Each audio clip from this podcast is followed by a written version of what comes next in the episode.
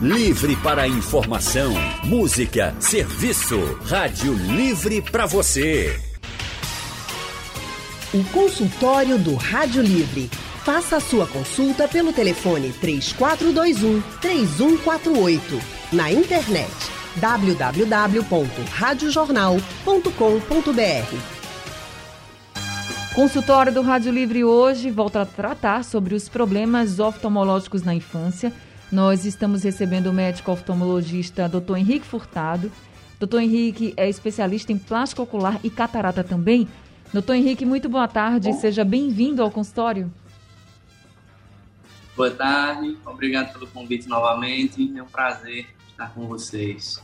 Prazer todo nosso em tê-lo aqui com a gente, viu, doutor Henrique? Quem também está no nosso consultório é o médico Diogo Soares. Doutor Diogo é geneticista e doutor em ciências ele é geneticista do Hospital Sírio-Libanês, em São Paulo, e responsável pelo serviço de genética do Real Hospital Português. Doutor Diogo, também muito obrigada por estar com a gente mais uma vez. Uma boa tarde para o senhor. Boa tarde, Anne. Boa tarde a todos os ouvintes. Um prazer estar de volta. Gente, desde o nascimento do bebê, os pais precisam se preocupar com a saúde dos olhos das crianças. A gente já falou e fala bastante, né? Teste do olhinho, teste do reflexo vermelho que é feito nos primeiros dias de vida da criança.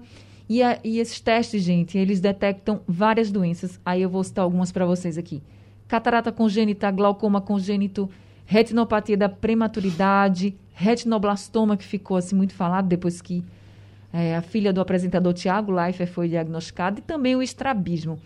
Pegando um pouquinho esse do estrabismo, o doutor Henrique, o que é que caracteriza de fato esse problema? Bem, o estrabismo é comumente conhecido como desvio, né? São aquelas crianças que têm desde o desvio leve ao desvio extremamente acentuado. É, nós devemos nos preocupar com esses desvios mais, mais intensos, mais notórios. Um que eu sempre costumo dizer para meus pacientes, que é quando tem um olho aqui e o outro ou muito para dentro ou muito para fora. fora que aí sim pode dar um comprometimento da, do desenvolvimento visual. É, desvios leves pouco comprometem, mas mesmo assim tem que ser acompanhado. Muitas vezes tem que fazer alguns exercícios de reabilitação para fortalecer a musculatura do, dos olhos e não ter sintomas como dor de cabeça. E nos graves, nos casos de estrabismos mais graves, tem-se a opção da cirurgia para corrigir a musculatura e deixar o olho reto. E além disso, não só pela parte estética, pela parte funcional. Porque quando um olho está focando no local e o outro olho está focando no outro local, o seu cérebro automaticamente bloqueia um desses olhos. Então, caracteriza-se caracteriza um caso chamado de ambliopia, tá? que é um olho vendo bem e o outro não vendo bem, devido que não se desenvolveu. Agora, você falou dessa cirurgia. Essa cirurgia ela pode ser feita em qualquer idade, doutor? Pode ser feita em qualquer idade. É, quando, são, quando são desvios bem intensos, bebezinhos já tem indicação de fazer. Antes a gente faz um acompanhamento, a gente coloca um, um tampão no olho que é ca caracterizado como o olho mais fraco, para poder desenvolver esse olho.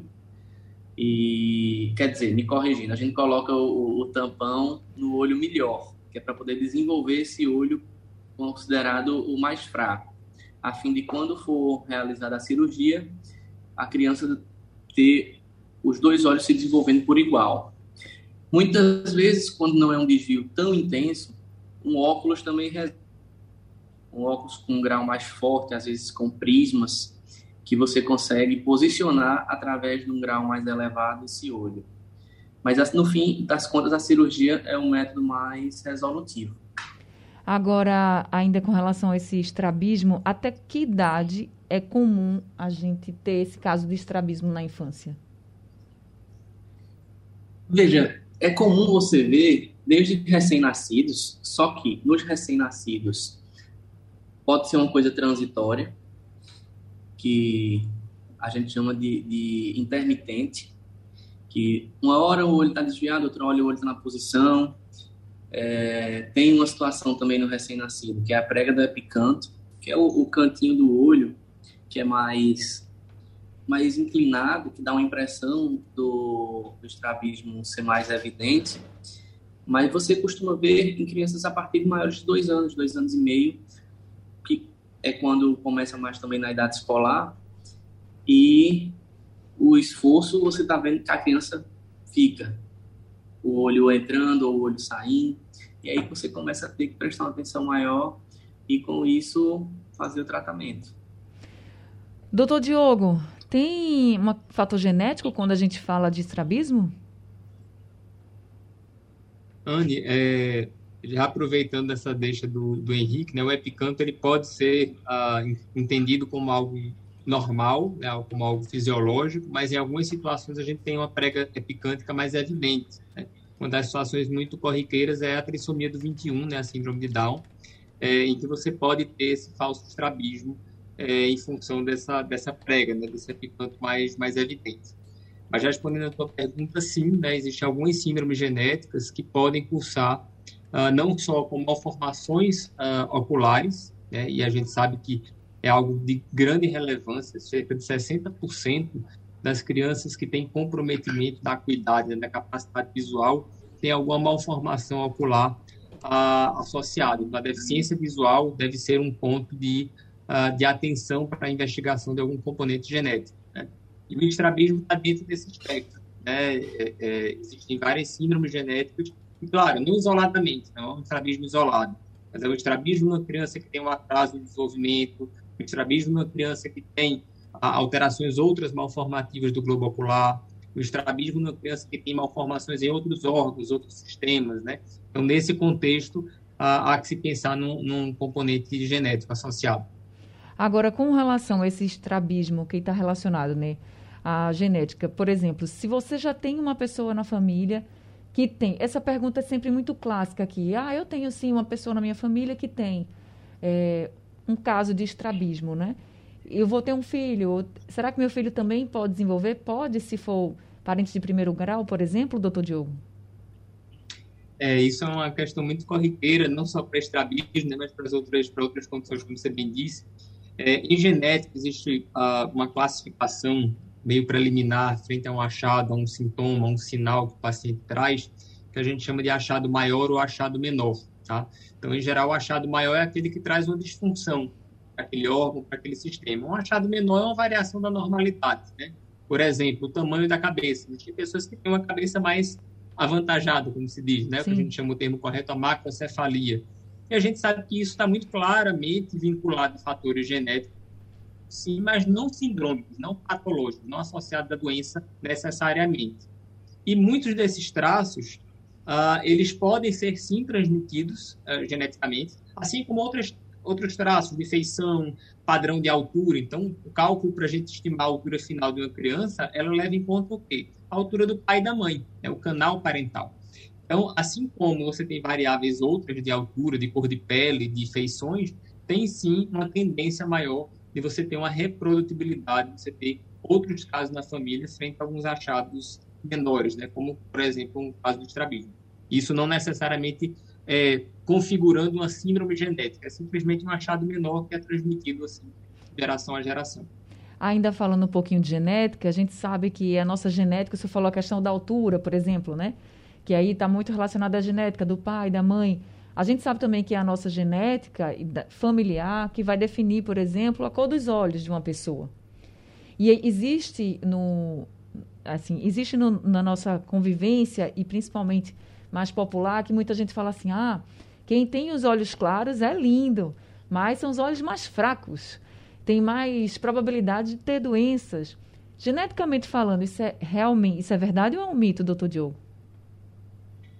é, é um mito, né? Eu acho que o Henrique pode, pode aprofundar mais. Existem algumas, algumas características nas pessoas que têm os olhos mais claros, como uma sensibilidade maior à, à luz, mas isso não necessariamente está atrelado a uma, a uma questão de doença, né? A, mas Henrique pode falar, mas não necessariamente, né? A cor dos olhos é, somente os olhos claros, é um traço recessivo, então é um traço mais raro. É, por vezes a gente vê é, uma criança que tem olhos claros, filho de pais que não tem. Mas quando a gente vai olhar atrás, as gerações para trás, tem sim uh, uh, nos antepassados, ali, nos avós, eventualmente nos bisavós. Então, é um traço que pode, uh, por ter essa característica mais rara, mais, que a gente chama de recessivo, pode pular algumas gerações, a gente pode ver com menor frequência. Tá certo. Doutor Henrique, para quem tem olhos mais claros, tem risco de algum tipo de doença específico? Específica, desculpa? Não, é como, é como o Diogo falou. É somente um traço genético.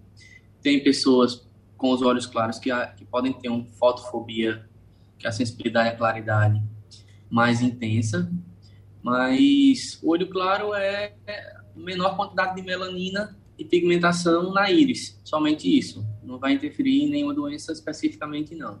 Eu acho que volta, só para complementar, Anne, é, mais uma vez, assim como o estrabismo, cada caso é único, né? Então, existem algumas doenças genéticas, como, por exemplo, o albinismo, em que você tem uma, uma falha na produção ali de melanina uh, como um todo na pele, incluindo na questão ocular. Então, você pode sim, é, são pessoas que têm os olhos mais claros e podem ter um comprometimento visual, podem ter um comprometimento de outros órgãos e sistemas. Né? Existem algumas síndromes genéticas que podem cursar com alteração na coloração dos olhos, uma condição que a gente chama de heterocromia. Então, às vezes, você tem olhos de cores diferentes.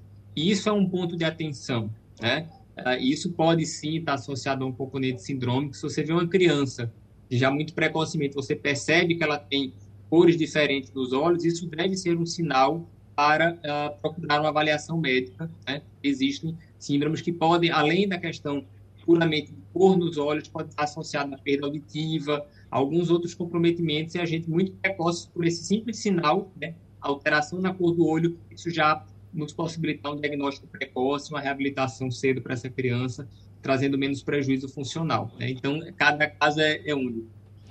É isso. Agora, tem um dado aqui do Conselho Brasileiro de Oftalmologia que cerca de 20% das crianças em idade escolar apresentam problemas na visão. A gente começou falando de estrabismo, mas existem outros problemas. Doutor Henrique, eu queria que o senhor falasse desses problemas mais comuns em idade escolar. É, esses problemas mais comuns na idade escolar são justamente os distúrbios de refração que seria simplesmente o grau, né, o grau do óculos da criança. No caso, nós temos como possibilidades de graus a miopia, a hipermetropia e o astigmatismo, podendo coexistir tanto a hipermetropia quanto a miopia com o astigmatismo, mas não a miopia com a hipermetropia, em um olho só. Pode ter em um olho uma coisa e outro olho outra. É, a miopia é a dificuldade para longe, a hipermetropia é a dificuldade para perto, e o astigmatismo é a dificuldade dos dois, tanto para longe quanto para perto, mais caracterizada pela qualidade, nitidez das imagens. É, normalmente, uma criança que tem uma hipermetropia muito baixa ou um astigmatismo muito baixo não vão ter tanta dificuldade é mais uma dificuldade quando estiver fazendo um estudo, uma leitura com um livro muito próximo, no computador, no celular, que aí vão sentir dores de cabeça, alguma coisa desse tipo. E normalmente essas crianças que sentem a dificuldade maior, que o professor coloca perto do quadro para ver melhor, são as crianças que têm uma miopia. É, uma miopia a partir de 0,25 grau de miopia já sente, a criança já sente entendeu? E a gente começa a avaliar isso já a partir de dois anos e meio, três anos de idade, que já pode começar um desenvolvimento de um grau e corrigir. A correção são os óculos e as crianças se desenvolvem muito bem quando ficam com os óculos. Tem criança que eu, que eu pego no consultório que 3, 4 graus de miopia com 3 anos de idade. Então, essa criança, quando eu coloco no aparelho, que conseguem ver o quadrinho, as figurinhas que eu coloco, dá um sorriso. Oh, porque não conseguia ver antes, só de perto. Entendeu? E isso é muito prazeroso, isso é muito gratificante. Porque você está vendo que com uma coisa tão simples quanto um óculos, você consegue resolver a vida dessa criança. E a gente, além disso também, né, doutor, pode já começar a tratar, como o senhor colocou, por exemplo, o óculos, para não deixar isso ficar muito pior, né? Porque com o passar do tempo, dependendo de hábitos também, enfim. A gente pode, se não diagnosticado logo, você cria problemas claro, pontuais ali, por exemplo, na escola, a criança não consegue enxergar direito, não consegue se desenvolver, mas mais para frente também, porque vai aumentando, não vai se cuidando, não vai tratando, vai só piorando a história, né? Sim, até porque, por exemplo, se for uma miopia muito alta, a criança vai ter dificuldade de desenvolver a visão. Então, ele pode ser um adulto com a visão baixa, devido a não ter desenvolvido essa visão quando criança. É, hoje, hoje em dia é muito comum as crianças terem acesso mais fácil a tablet, a celular, e uma das queixas que as mães normalmente chegam no consultório é que, ah, doutor, a criança, ele fica muito com o tablet, com o celular, muito próximo aos olhos, e também fica piscando. E, e assim, muitas vezes nem tem nenhum problema, é mais uma questão de hábito, mas isso faz com que a mãe leve para o consultório. Então já é uma preocupação que está se desenvolvendo por conta do uso desses aparelhos eletrônicos. E é... a gente teve um travou aqui a nossa Quando conexão. Quando a fica muito tempo. Agora voltou. Então, a gente está fazendo esse consultório com o doutor Henrique e o doutor Diogo pela internet. Então, a nossa conexão pode ter algum problema, mas o doutor Diogo está aqui com a conexão dele, está ok. Eu vou até passar um pouquinho para ele, porque o doutor Henrique está falando, gente, de miopia infantil e falando muito sobre esses hábitos que nós temos hoje. Todo mundo, ou a maioria das pessoas, né, tem acesso a um celular, a um tablet, a um computador. E as crianças gostam, claro, dos joguinhos e ficam ali vendo os vídeos e e, essa, e esse hábito, esse novo hábito que a gente tem de alguns anos para cá, pode, claro, prejudicar muito. Existem até estimativas de que várias pessoas vão ficar míopes por causa desses hábitos. Mas a miopia também tem questões genéticas, né, doutor Diogo? Eu queria que o senhor falasse um pouquinho sobre isso também. Antes a gente só falava muito de miopia genética. Hoje a gente já traz esses hábitos também que podem nos tornar míopes. E eu queria que o senhor falasse um pouquinho da genética, assim, o que, que acontece no nosso corpo, na nossa genética, que faz com que aquela pessoa realmente tenha uma tendência maior a ser míope. Isso a gente vê muito assim, ah, meu pai é míope, meu, meu tio é míope, enfim, na minha família tem várias pessoas que sofrem com miopia, eu tenho muita chance de ter. E por isso que eu sempre, quando chego no oftalmo, eu já digo, olha, eu tenho na minha família, e tem muitas pessoas que são míopes e, e faço aquele acompanhamento. Mas por que a miopia está tão ligada assim à genética, doutor Diogo? Anne, é, existem duas, duas situações, é, dois grupos de situação. Né? Uma, de forma geral, a gente sabe que sempre existe uma influência para essas doenças uh, mais comuns, existe alguma influência genética ali em maior ou menor proporção. Né? Isso não difere no, âmbito das doenças oculares. Então, é sempre importante, algo que rotineiramente é feito pelo oftalmologista, na sua anamnese, na sua entrevista, é saber se tem histórico na família de miopia alta, se tem histórico na família de glaucoma, porque são condições que ocorrem com mais frequência dentro de uma mesma família. Tá? Isso, ah, situações habituais, então uma miopia, ah, vamos dizer assim, que a gente não considera uma miopia alta. Então, esse, isso tem, entra na mesma questão lá do estrabismo, né? então são doenças, são traços que são dominantes, então tem uma chance de recorrer mesmo dentro da mesma família. E existe um outro grupo de condições associadas à genética, que são síndromes genéticas associadas a é, distúrbio de refração, né? e aí principalmente na miopia. Né? Uma delas, que é talvez das mais conhecidas, é a síndrome de Marfan. Né? Então, além da questão da miopia, que em geral, nesses componentes de síndrome genética, são alterações muito importantes. Então, é uma miopia alta, em geral acima de 7 graus. Né? E aí, nesse contexto, uh, vem, em geral, com outros achados associados. Então, por exemplo, na, na síndrome de Marfan, então, em geral, são crianças que são, têm uma alta estatura. Então, a altura da criança, quando o pediatra vai acompanhando ali na curva, ele vê que está acima da, do esperado para a idade. Pode ter uma aceleração na, na, na idade do osso. Então, em geral, tem outros, outros sintomas ali associados. Mas, sem dúvida que é importante é, entender, uma vez identificado o distúrbio de refração, se tem algum outro elemento ali associado que possa ter uma associação com, com a questão genética. Tá certo. Consultório do Rádio Livre hoje falando sobre os problemas oftalmológicos na infância, os problemas na visão das crianças. Nós estamos conversando com o médico oftalmologista, doutor Henrique Furtado, e também com o doutor Diogo Soares, que é médico geneticista e doutor em ciências Já temos ouvintes com a gente. Alice de Piedade é quem está ao telefone com a gente. Oi, Alice, boa tarde para você, seja bem-vinda. Olá, boa tarde. Boa tarde a todos quantos fazem e a todos quantos ouvem a Rádio Jornal e boa tarde, claro, aos doutores. Uh, eu queria trazer aqui à conversa uma doença que ocorre uh, de facto na infância, uma doença oftalmológica, mas que por ser muito rara, ela é mesmo muito rara, ela faz parte de um grupo que nós vulgarmente chamamos doenças hereditárias degenerativas da retina. Ora, esse grupo, ele por ele, já faz parte das, das doenças raras. Mas aquela a que eu me queria referir, que se manifesta logo bastante cedo, é a chamada amaurose congénita de Leber. Uh, a questão que eu queria pôr aos doutores, uh, se calhar sobretudo ao doutor Diogo, penso eu, na sua qualidade de geneticista, a questão que eu lhe queria pôr era a seguinte.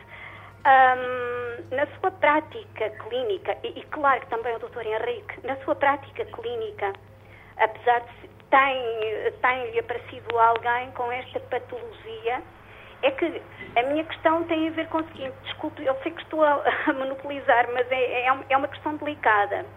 É que já existe um tratamento para, esse, para essa doença desde que o gene responsável por ela seja o RPE 65.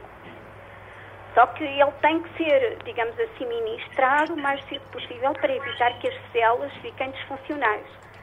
Uh, portanto, a minha questão, repetindo e sintetizando, seria a seguinte. Uh, na, na, prática uh, clínica dos doutores, tem passado por eles alguém com, com este tipo de doença, já que ela é mesmo muito rara?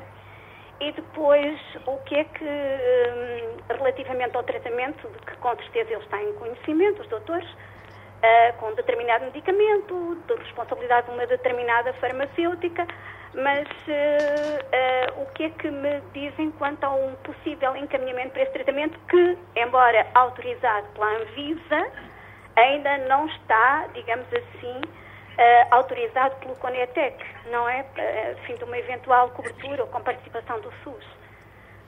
Certo. Eu vou pedir só para você repetir, Alice, por favor, o nome da doença?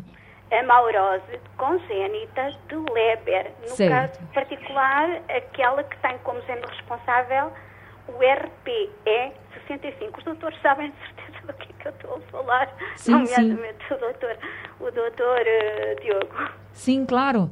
Só pedir aqui para ficar claro para quem estiver ouvindo a gente agora nesse momento, essa doença, gente, inclusive, é uma doença rara, incurável. Obrigada, viu, a, a Alice, pela sua participação aqui com a gente.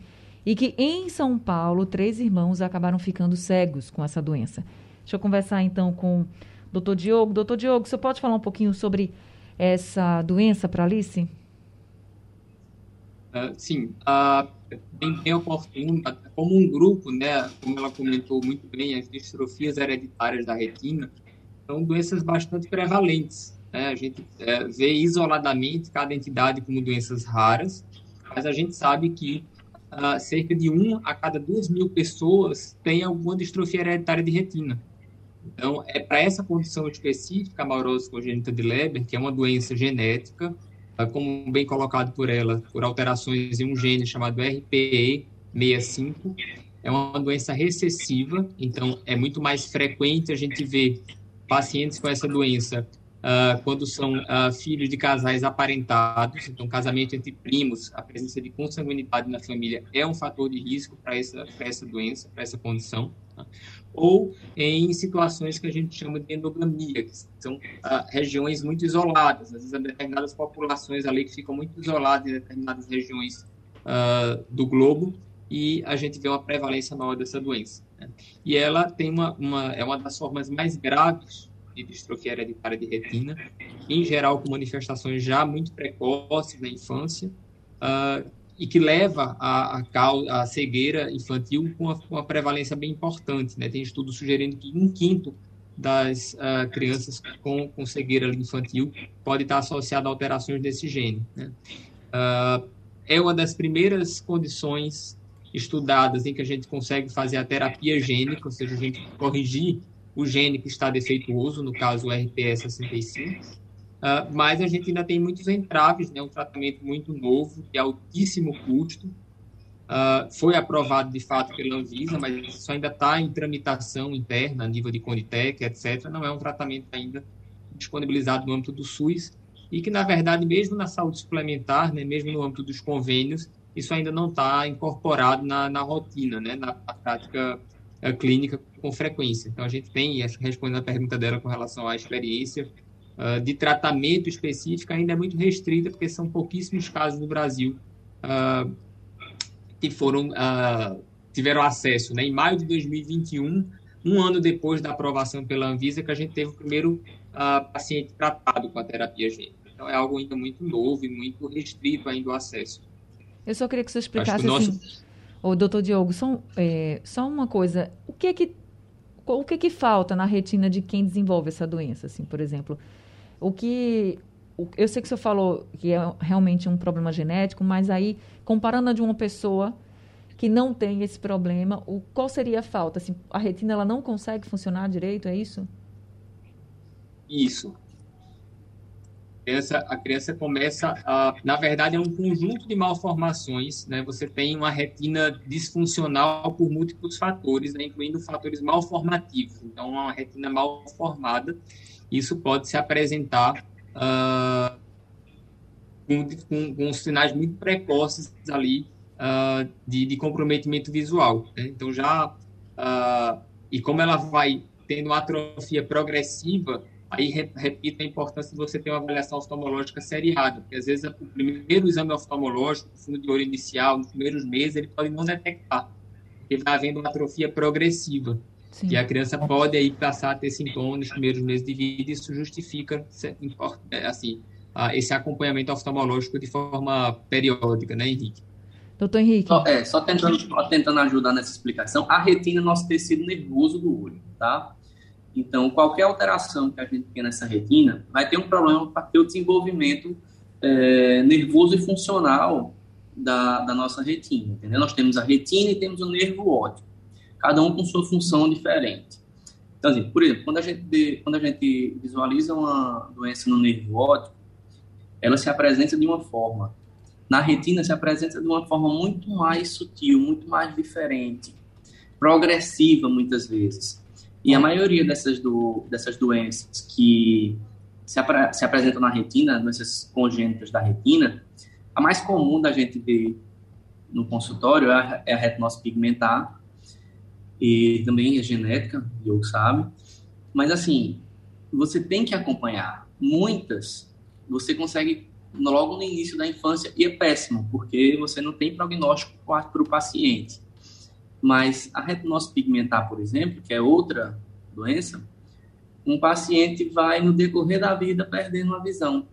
Vai causando degenerações, atrofias nessa retina, e um paciente que via vai deixando de enxergar. E pacientes que a gente faz acompanhamento, a gente sempre orienta para a família, para os filhos, no caso, para os filhos sempre virem para a consulta, porque é um fator muito importante de transmissibilidade que essas crianças vão ter. Entendeu? Então, assim, só finalizando, por a retina ser o nosso tecido nervoso do olho, qualquer lesão na retina é potencialmente prejudicial e potencialmente cegante.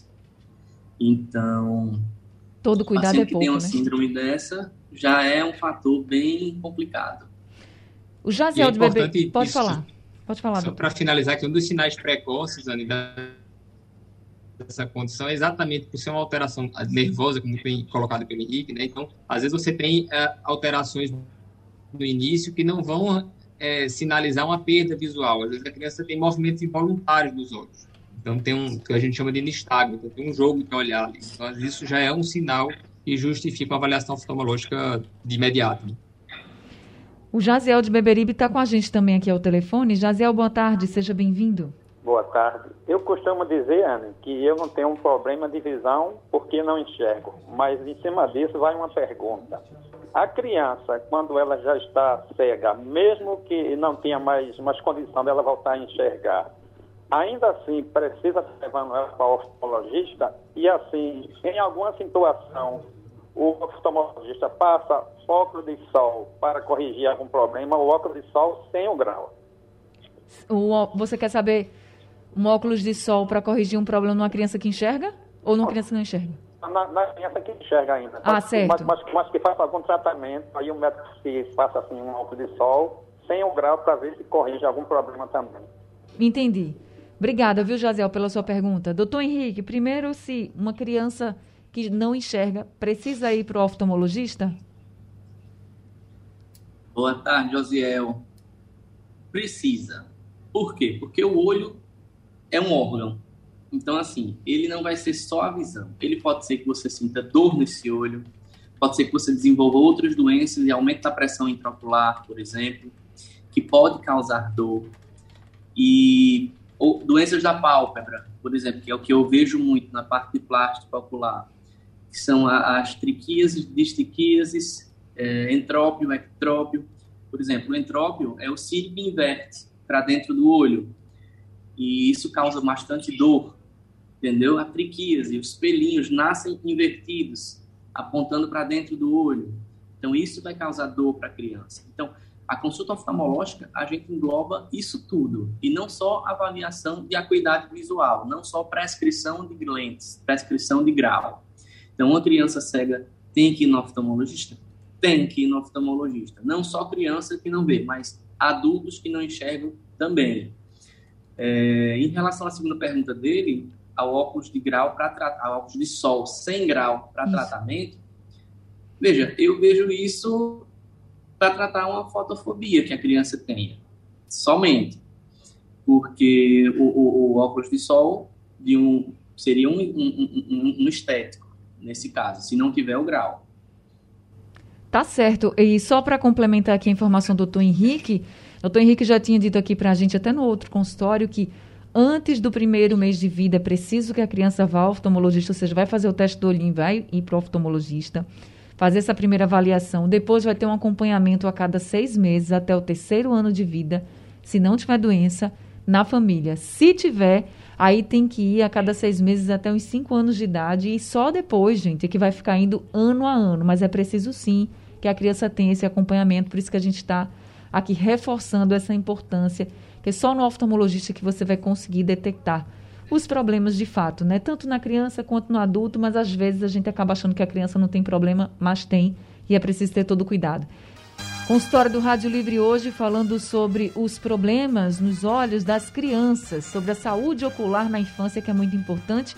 Nós estamos conversando com o doutor Henrique Furtado, ele que é médico oftalmologista, também estamos conversando com o Dr. Diogo Soares, que é médico geneticista. Estamos com Ladjane de Campina do Barreto aqui ao telefone. Ladjane, boa, boa tarde. Boa tarde, Anne. Boa tarde, doutores.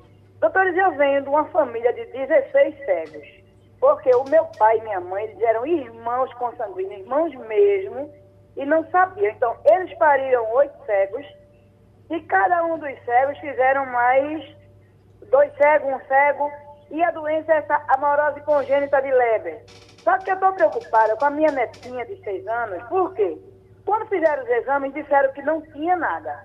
Quando é agora, ela tá, com, voltei com o médico com ela, ela tá, a mãe dela tem atrofia de retina com amorose congênita. E a minha netinha está desenvolvendo uma miopia com, com um nistagno tão rápido que com dois anos ela estava com quatro. Com cinco anos ela já estava com oito. Passaram um colírio que eu não tenho condição de comprar, que diz que só vende numa loja chamada Botica na Paraíba. Nem de longe eu estou com condição de comprar esse colírio. Aí eu queria saber assim, o que fazer, que na Altino Ventura não está tendo vagas, que eu estou precisando de um retinopata para ela. E eu já pedi para passar, e disseram que ia passar e que não tem, que não tem. Eu queria saber assim, como agir quando vem de uma família com tantos cegos que somos desenrolados sim, mas que ela está crescendo agora, não tem ainda a mesma noção que eu, a mãe dela, sim. o filho dela tem os outros. Então me ajuda aí, me dê uma resposta para que eu possa me sentir tranquila e onde eu encontro, para não pagar, porque eu estou lisa mesmo, estou no zero, um retinopata, porque eu sou cega mesmo e na Altino Ventura não está tendo. Obrigada, viu, Ladjane? Doutor Henrique, você pode ajudar, Ladjane? Veja, eu não sei qual é essa medicação que passaram para ela, na verdade, mas em nosso, nosso estado de Pernambuco, a maior referência de oftalmologia pelo SUS é o Altino Ventura, né? Então, assim, realmente é uma demanda muito grande, piorou muito com a pandemia. É, eu, não, eu não sei dizer muito a ela o que fazer, não, porque é uma situação extremamente delicada, né? Porque junta o problema já dela genético, Sim. com sanguinidade aí bem forte, né? E com o problema financeiro, porque a maioria dos nossos tratamentos, quando não é colírio, é cirúrgico ou injeção dentro do olho. Todos esses tratamentos são cedidos pelo SUS, mas os colírios, os pacientes, infelizmente, a maioria tem que comprar porque o SUS dá, mas os que dá são mais para tratamentos de glaucoma e especificamente esse que ela não soube nem dizer qual é, eu realmente fico de mãos atadas. Se ela conseguisse situação. uma consulta com outro oftalmologista, eu acho que valia a pena assim para fazer uma outra avaliação e ver se tinha, por exemplo, para o caso da neta dela, é, um outro colírio, uma outra medicação? Acho, acho importante uma outra opinião. Nós temos vários serviços que atendem pelo SUS, né? O Atendiventura é a principal referência. Mas a gente tem o, a Ação Visual, que é o Instituto Beneficente do IOR, a gente tem do Instituto Santa Luzia, a gente tem da, do CEOP, e deixa me ver mais, do próprio Hospital das Clínicas, que ela pode passar por algum desses serviços para ter pelo menos uma segunda opinião. Não sei se vai ter um tratamento, porque como é uma doença hereditária, uma doença genética, muitas vezes não vai ter tratamento. Mas, uma opinião sempre bem-vinda. Faça isso, dona Ladijane, tente. A gente vai também atrás desses contatos, desses locais e trazer para vocês até amanhã aqui no Rádio Livre mesmo, para quem está precisando de atendimento público com relação à saúde dos olhos. Eu espero que a senhora tenha uma outra orientação também que possa ajudá-la melhor. Mas muito obrigada, viu, por participar com a gente do consultório. Obrigada também, doutor Henrique Furtado, pelas orientações. Infelizmente, o tempo do nosso consultório acabou, mas, como sempre, vocês ajudaram muitas pessoas aqui hoje, orientando e falando sobre a importância de procurar um oftalmologista o mais cedo possível. Muito obrigada, viu, doutor Henrique? Prazer. É, qualquer coisa, estamos à disposição para mais informações e Rádio Jornal. Prazer maior do mundo estar com vocês. Seja Diogo, um grande abraço. Seja sempre muito bem-vindo, doutor Diogo, também muito obrigada viu, por mais esse consultório. Seja sempre muito bem-vindo aqui com a gente. Obrigado. Obrigado, Anny. Foi um prazer estar com vocês novamente. E agradeço aí a audiência por estar trocando experiências aí com a gente. E desejo uma boa tarde a todos. Uma boa tarde também. O Rádio Livre de hoje fica por aqui. A gente volta amanhã às duas horas da tarde. A produção de Gabriela Bento, trabalhos técnicos de Edilson Lima, Sandro Garrido e Big Alves. No apoio Valmelo, no site da Rádio Jornal Isis Lima e a direção de jornalismo é de Mônica Carvalho. Sugestão ou comentário sobre o programa que você acaba de ouvir, envie para o nosso WhatsApp 99147 8520.